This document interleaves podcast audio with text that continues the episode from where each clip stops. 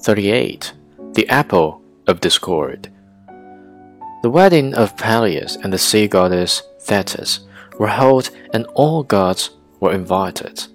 But the absence of one goddess was clearly noticeable. It was Eris, the goddess of discord. As she planted seeds of discord wherever she went, it was natural that her presence at the ceremony was not desirable. She had good reason to feel angry, so she decided to make fun of the group at the party. Eris slipped into the hall after the couple left and rolled on the floor a golden apple, having the words, For the fairest. It caused a violent quarrel among the three goddesses Hera, Athena, and Aphrodite. Zeus found it advisable to send them before a shepherd's boy on Mount Ida, Paris by name, for judgment. Hermes, the messenger, took the apple in his hand and led the goddesses away. Paris was son of Priam, king of Troy. As his mother dreamed at his birth that she was bearing a piece of burning wood.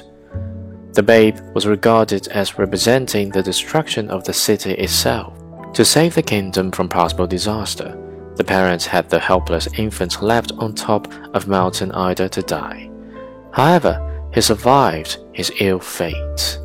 Brought up by the herdsman, he became a strong, handsome lad. He was secretly united with Oenone, a fair and faithful mountain fairy maiden. On this particular day, as he was taking care of his sheep on the mountainside, the youth was surprised to see four human beings standing before him. Hermes told him about his mission and left. The three holy beauties then competed with one each other, showing themselves up before the shepherd. Hera promised to make him king of Asia.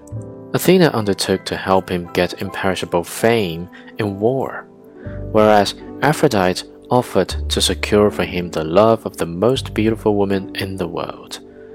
The primitive instinct of the boy thus moved. Aphrodite won the prize, and the other two goddesses left in anger and became deadly enemies of Troy.